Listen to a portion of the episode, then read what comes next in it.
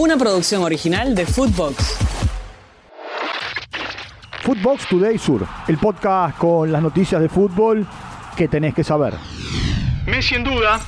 La selección argentina se entrenó en el predio del Die Stronges en La Paz a puertas cerradas. Lionel Messi no trabajó con el grupo, lo hizo de manera diferenciada. El gran interrogante es saber si jugará o no desde el arranque ante Bolivia. El seleccionado boliviano tendrá nuevamente a Carlos Lampe en el arco. Escuchemos a Gustavo Costas. El partido es difícil. Por más que lo digan o no lo digan. El partido sabemos que es difícil, no es un partido fácil. Tiene jugadores, tiene jugadores que están en un momento espectacular, están, están relajados, se sacaron la mochila de esa mochila de tantos años, tiene al mejor del mundo. Es decir, eh, sabemos que el partido no va a ser un partido fácil para nada. Eh, igual así todo, tenemos una fe enorme, sabemos lo que tenemos que hacer mañana y ojalá nos salga al 100%. En medio de muchas críticas, Chile y Colombia se enfrentan en el estadio Monumental que se encuentra en muy mal estado. Todo gira alrededor de Alexis Sánchez para saber si jugará desde el inicio o irá al banco de los suplentes. Del tema habla Eduardo Berizzo, lo escuchamos. Está dado de alta clínicamente y puede ser parte del partido, desde el inicio o en los minutos que, que sean, pero sí puede empezarlo, está totalmente apto para jugar. Puede empezar el partido claramente. Ahora es opción y es un futbolista importante que abre el ataque con calidad, es un jugador top, importante para nosotros y seguramente lo incluiremos en el equipo titular. sin margen de error. Venezuela y Paraguay juegan en- Maturín. El equipo de Fernando Batista viene de perder en Colombia, mientras que el de Barros Esqueloto empató como local ante Perú. Escuchemos al mellizo. Venezuela va a tomar otra postura que la que tomó Perú. Al ser local, les haría buscar el partido y ser más ofensivo, tratar de jugar en un lugar de la cancha más cerca de nuestro arco. Entonces, vamos a tener que pelear esa posibilidad de dónde jugar el partido. Ojalá que podamos dominar y que podamos nosotros seguir jugando en campo rival como lo hicimos con Perú y generar las situaciones. Yo creo que podemos disputarle el partido a Venezuela, de- de- de ir a buscar los tres puntos y tratamos de hacer eso. Este es un camino de 18 fechas.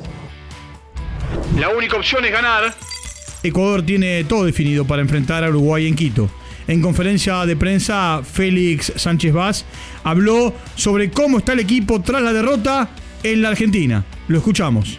Bueno, el tema físico entiendo que son dos cosas, la recuperación después del desgaste de Argentina, por ahí creo que, que estamos bien, y luego la, adaptación a la altura. Tenemos, hemos hecho una convocatoria en que tenemos chicos que están jugando en altura, con lo cual pues siempre son opciones, hay jugadores que están fuera y también pues están jugando en altura, eso siempre son opciones y factores a tener en cuenta de cara al, equipo que podemos sacar, sacar mañana. Bielsa haría una sola variante, el ingreso de Canovio en lugar de Pelistri en la mitad de la cancha. Y fue desafectado Emiliano Martínez por una lesión en el psoas ilíaco de su pierna izquierda. Partidazo en Varela. Defensa y Justicia y Godoy Cruz empataron 2 a 2 en el estadio Tito Tomaguelo. Fue un partido pendiente de la fecha número 1 de la Copa de la Liga. Un doblete de Tomás Konechny para el equipo mendocino. Nicolás Tripiquio y en el final del partido Lucas Prato anotaron para defensa. El Halcón está cuarto en la tabla acumulada del año con 47 unidades y se mete en zona de Copa Libertadores desplazando a Boca. Positivo. Paul Pogba dio positivo por testosterona en un control antidoping en el partido Juventus-Udinese.